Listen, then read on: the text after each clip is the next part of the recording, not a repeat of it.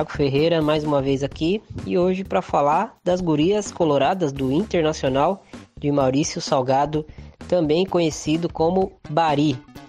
Já convido vocês para seguirem as nossas redes sociais no arroba FFDprimeira, Twitter, Instagram, Facebook, Teacher, no Google Podcasts, do Spotify, no Deezer, enfim, estamos em todas essas plataformas.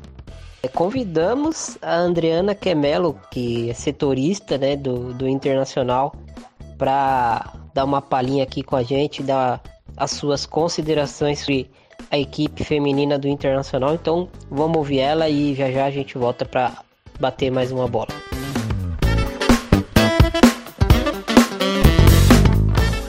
E aí, ouvintes do De Primeira, tudo bem? Meu nome é Andreana Quemelo, sou responsável pelas notícias das gurias coloradas no canal Sou do Inter no YouTube e fui convidada a falar aqui para você sobre a campanha delas no Brasileirão, projetando também o confronto contra o Kinderman nas quartas de final.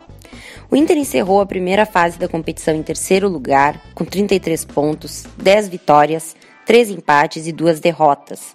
39 gols marcados e 14 sofridos, totalizando 25 de saldo de gol. O esquema mais utilizado pelo técnico Maurício Salgado foi o de 4-3-3, com uma volante e duas meias de criação, ou seja, 4-1-2-3 além de duas ponteiras lá na frente, junto com a centroavante, que também voltam para marcar as laterais adversárias. Esse esquema tornou o Inter um time ofensivo que busca o gol a todo momento através da criação de jogadas, triangulações e principalmente infiltrações, contando com a velocidade das nossas atacantes. A equipe nas primeiras rodadas sofreu com a falta de efetividade em alguns jogos. Após a parada da pandemia e a chegada de Rafa Travalão à equipe, que se deu em agosto, assumindo a titularidade ao lado de Jenny, o time ganhou mais força para a criação das jogadas e, consequentemente, o ataque veio a marcar mais gols. Então, fez muita diferença a chegada dessa jogadora ela acabou sendo destaque, foi destaque principalmente no Grenal, no qual marcou um gol justamente de uma jogada de infiltração, mas também em outras partidas. E ela e a Jenny formaram ali uma dupla de meias que se tornou indispensável, se tornaram indispensáveis para a equipe. Tiveram algumas partidas em que elas foram substituídas ou estavam suspensas e tiveram que ser preservadas. Então, e fizeram muita falta para a equipe. Então eu acho que elas são os destaques do meio-campo, juntamente com a Bianca Brasil no ataque, a Bianca que tem nove gols no campeonato. Ela tem 47 gols no total do Brasileirão feminino na história. Desde 2013 ela vem marcando e se tornou então no último jogo, após marcar dois gols contra o Minas, a maior artilheira da história do Brasileirão feminino, uma marca histórica da nossa artilheira, da nossa jogadora, que já esteve aqui em 2017 e voltou agora com o objetivo de conseguir o Campeonato Brasileiro, de conquistar. Além disso, temos a Jennifer, outra atacante que joga de centroavante, ela tem apenas 18 anos, marcou 7 gols no campeonato e, mesmo não sendo titular em todas as partidas, ela entra e marca. Ela é uma jogadora muito importante para a equipe, assim como outras jogadoras da base do Inter. A base colorada no passado venceu o Brasileirão Sub-18, então tivemos muitas jogadoras que subiram para o profissional, como Júlia, Isa, Bruninha, Mai, Laísa e Belinha. Todas elas já entraram como titulares e durante as partidas entram em praticamente todas. A Júlia faz o meio-campo, a Isa joga tanto na zaga quanto de volante, a Bruninha já entrou na lateral esquerda e direita. Mai, nossa goleira, entrou em jogos importantes como contra o Corinthians e o Santos. A Laísa entra geralmente na ponta, substituindo a Fabi Simões, a Xaxá ou a própria Bianca. E a Belinha foi titular da nossa lateral esquerda. Já da base, as meninas apresentam versatilidade de posições, que são muito elogiadas pelo técnico Maurício. Ele coloca Xaxá de vez em quando na meia, coloca Bianca tanto na ponta como de centroavante, bem como Laísa e Jennifer. Então a Fabi, né, já foi de seleção e pode ser muito bem utilizada na lateral esquerda, direita, assim como na ponta. Então, com essa versatilidade, ele transforma o time numa incógnita para o adversário. Então, se torna muito difícil de saber com qual time ele vai jogar, onde cada menina vai atuar, o que dificulta né, a análise por parte do adversário e, quem sabe, aí surpreende o adversário, principalmente agora nas quartas de final, né? Então, como eu já disse, as principais pontos fortes aí do Inter são as triangulações e infiltrações que envolvem a defesa adversária. E claro, as bolas paradas, principalmente faltas próximas à área. O time conta com muitas batedoras qualificadas. Jenny, Bianca e Júlia têm gols de falta no Brasileirão. Cada uma tem uma característica diferente de bater na bola, surpreendendo sempre o goleiro. Então, são pontos que o adversário deve cuidar muito. Essas infiltrações geralmente se dão nas costas das laterais e zagueiras e contam com velocidade, principalmente da Bianca. Os pontos fracos do time acabam sendo bolas aéreas e contra-ataques. As jogadoras acabam se atrapalhando, alguma zagueira ou lateral falha, não acompanhando as adversárias. Então, a maioria dos gols tomados foram dessa maneira com bolas paradas também, de escanteio, de pênalti. E são falhas que se mostraram presentes muito no jogo contra o Corinthians, no qual as meninas perderam por 4 a 0. Foi a única goleada que tomamos. Foi um jogo atípico. O resultado não mostra o jogo, na verdade porque as meninas tiveram chances, atacaram, mas não fizeram o gol e acabaram sofrendo contra-ataques e pênalti, bolas paradas e se perderam ali na partida. Mas o importante foi que as meninas não se abalaram com essa derrota, seguiram firmes na busca do G4, dificultou um pouco aí a entrada na, no G8 essa derrota, mas logo em seguida as meninas já venceram praticamente todas as partidas, perdendo apenas para o Santos. E os dois jogos, as duas derrotas das meninas foram inclusive dentro do SESC, né, que é a nossa casa. Então, fora de casa, as meninas tiveram 100% de aproveitamento, praticamente.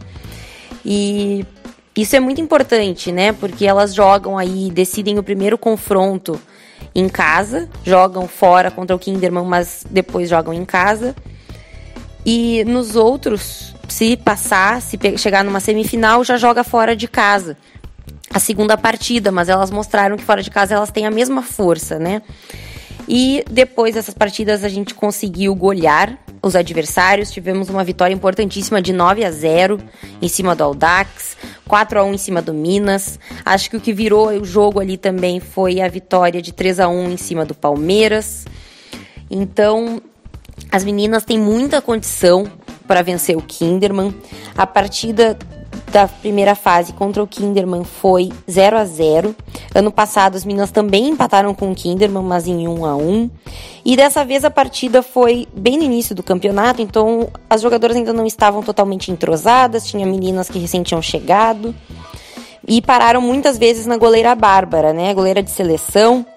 Então, agora com mais entrosamento, marcando mais gols. Acredito que elas têm muito potencial para vencer o Kinderman, inclusive na ressacada. O primeiro jogo é dia 28 de outubro, quarta-feira, às 17 horas, no estádio do Havaí. A ressacada, então. Uh, temos transmissão aí da CBF TV sempre, né? As duas partidas, inclusive, serão transmitidas dessa maneira. E dia 1 de novembro, a volta no Beira Rio. A gente fez uma campanha aí no Twitter para as meninas poderem jogar no Beira Rio e acabou que todos os times vão jogar nos seus estádios, né? Uma importante evolução para o futebol feminino. Então, o segundo jogo sendo no Beira Rio, as meninas têm mais força ainda para vencer os dois confrontos. E conto com a torcida de todos pelas gurias coloradas. Muito obrigado aí pela, por escutarem o De Primeira, esse projeto importante para falar sobre o Brasileirão e sobre os oito times que estão classificados.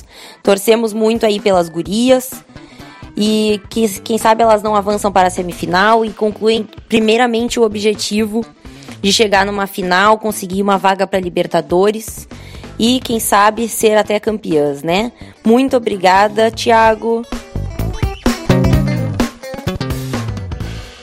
Bom, como a Adriana Kemelo já citou, né, o sistema mais habitual do, do Internacional é esse 4-3-3 ou 4-1-4-1, né?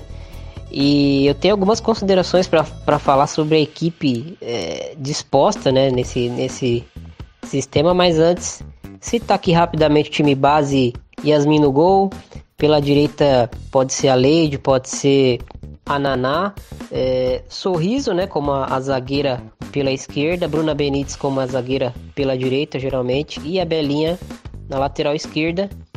É, de volante a gente pode ver algumas vezes a Isa Haas, né, como a primeira volante, essa 1 um na frente da defesa, mas geralmente quem joga quando está em condições de jogo é a Ju, que é uma jogadora que, para mim, é um pouco subutilizada até no sistema do Internacional, uma jogadora que tem capacidade para transitar por todo o campo, tem boa técnica, é, muita mobilidade, né?